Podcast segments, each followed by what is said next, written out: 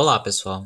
Esse é o nosso podcast de Biologia do Desenvolvimento e a gente vai estar falando um pouco sobre a herpes genital, uma infecção sexualmente transmissível. O nosso grupo é composto por Guilherme Cunha, Joerlan e Sara Vieira. Nos últimos anos, vem sendo abordado um tema muito importante relacionado à saúde das pessoas, principalmente nas escolas, através de palestras, etc. Tem se falado muito sobre DSTs, doenças sexualmente transmissíveis, que hoje são conhecidas também como ISTs, infecções sexualmente transmissíveis, que são responsáveis pela exclusão de pessoas de determinado ambiente social. Isso fez com que, ao longo dos anos, muitas dessas doenças foram sendo tratadas como tabu.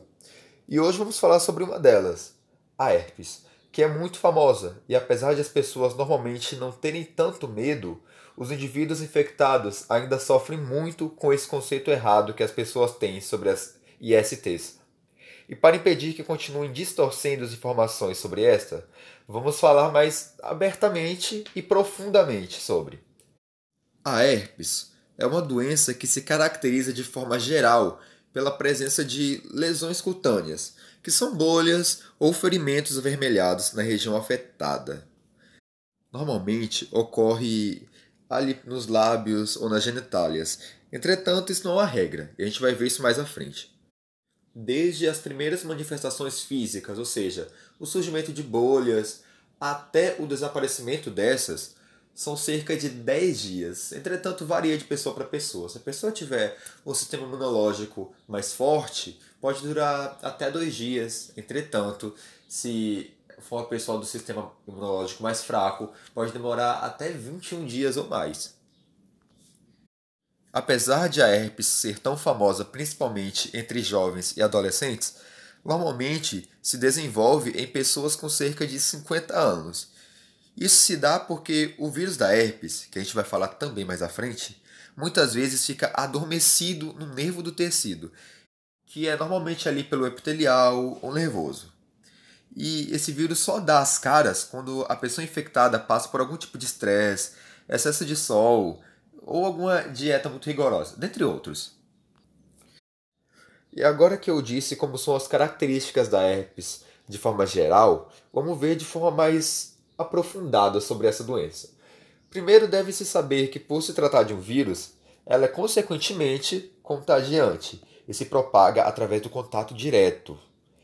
Isso quer dizer, através do beijo, através de um copo que está contaminado, de uma ferida exposta, enfim. Isso quer dizer que o vírus não sobrevive muito tempo fora do organismo. Quando já está em estágio avançado, as lesões ou bolhas explodem e liberam uma secreção amarelada, que é nela que o vírus está. Portanto, é através dela que ocorre o contágio. Mas não somente através dela. Pode estar também na saliva, por exemplo. Em um relatório da OMS, que é a Organização Mundial da Saúde, afirma que mais da metade da população mundial possui algum tipo de herpes simples, de forma manifestada ou não. No Brasil, um médico da Sociedade Brasileira de Dermatologia, em uma entrevista à ONU, disse acreditar que mais de 90% dos brasileiros possuem um tipo de herpes no organismo. E apesar de popularmente as pessoas verem a herpes somente como lesões que não merecem tanta atenção, e para muitos será até mesmo motivo de chacota brincadeira de mau gosto, em casos extremos a herpes pode levar à morte da pessoa infectada. Ou seja, como se já não bastasse a vergonha e incômodo que é andar por aí com herpes. As pessoas satirizam isso.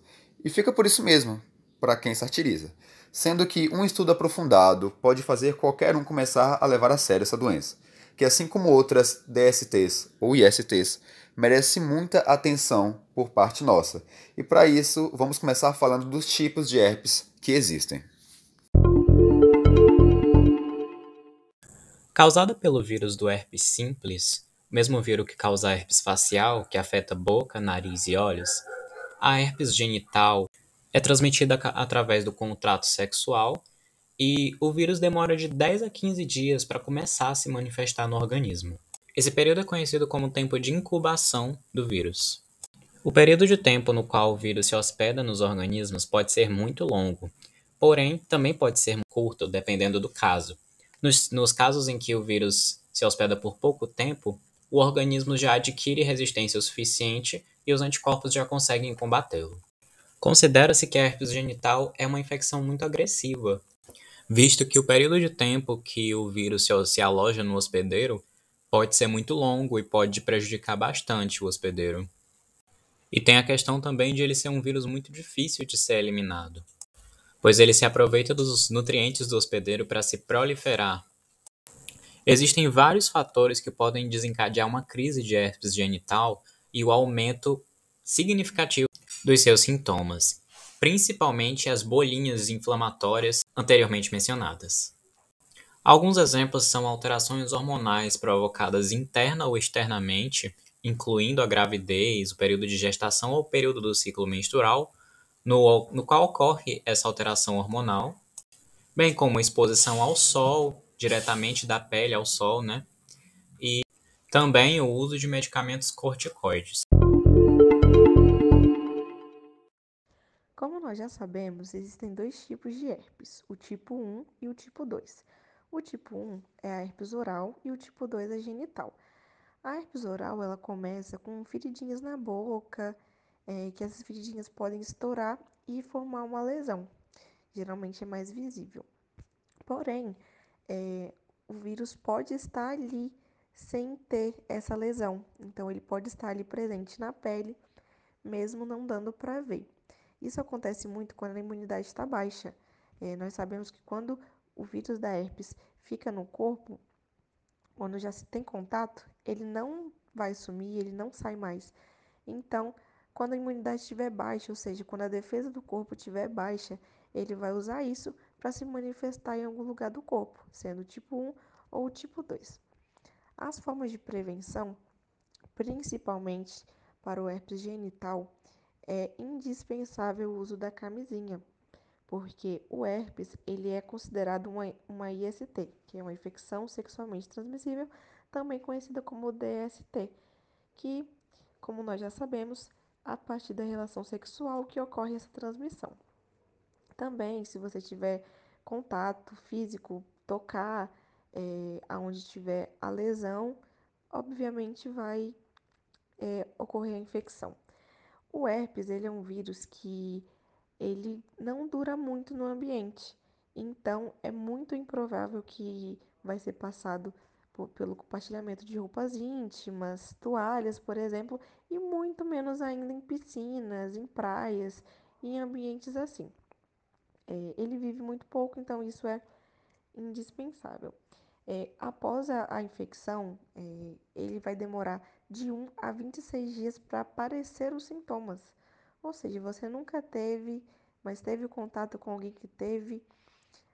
Daí de 1 a 26 dias pode aparecer em você é, a infecção, as bolinhas, se aquela bolinha vai é, estourar algum momento, vai fazer uma lesão bem ruim, e é isso que acontece. É, uma curiosidade sobre o herpes é que seu corpo ele vai criar é, a defesa própria para esse vírus. Porém, isso vai demorar um pouco. Quando o contato acontece de primeira vez, ele vai demorar um pouquinho para conseguir a defesa daquele corpo, cerca de três semanas por aí. E o herpes é uma coisa que causa muito incômodo, muita dor, é, além de ser esteticamente feio, é, dor na hora de urinar, das relações sexuais e tudo mais. Por conta disso, é muito indicado procurar um médico, porque a automedicação assim é muito mal recomendada, porque o diagnóstico e a medicação só o médico pode fazer. Então, cada tipo de organismo, cada tipo de herpes, é, o quadro que está vai ser um tipo de medicamento, então a prescrição somente médica. Então, é indispensável procurar um médico em caso de, de lesões ou se você só desconfia que seja uma herpes genital ou bucal, porque é isso o médico que vai decidir para você. Então é bem melhor, é, em vez de você ficar três semanas até esperar o seu corpo reagir contra isso, é bem melhor procurar um médico e isso você resolver em questão de dias. Outra coisa muito importante é que de primeira infecção, por exemplo, você nunca teve herpes e teve a primeira infecção, essa infecção ela vai ser muito pior do que qualquer outra que você possa ter. Ela vai se generalizar muito rápido, porque seu corpo ainda não tem defesa nenhuma contra aquilo, é uma coisa totalmente nova. Então, vai ficar muito feio, vai ficar muito ruim. Então, é muito importante procurar um médico, até para saber é, como tratar, o que é aquilo, como ocorre, como se manifesta no corpo, por quê. Então, é muito importante. Só para relembrar mais uma vez, o uso da camisinha é indispensável porque é a única ma maneira de prevenir o herpes genital. É, não é 100% garantido porque as lesões podem, podem estar em lugares onde a camisinha não cobre, mas é indispensável mesmo assim porque é uma forma de prevenção. Então, ficamos por aqui com esse podcast. Espero que tenham aprendido um pouquinho sobre esse assunto e é isso, uso dispensável da camisinha em qualquer caso de suspeita de herpes, procure um médico, que é a melhor opção.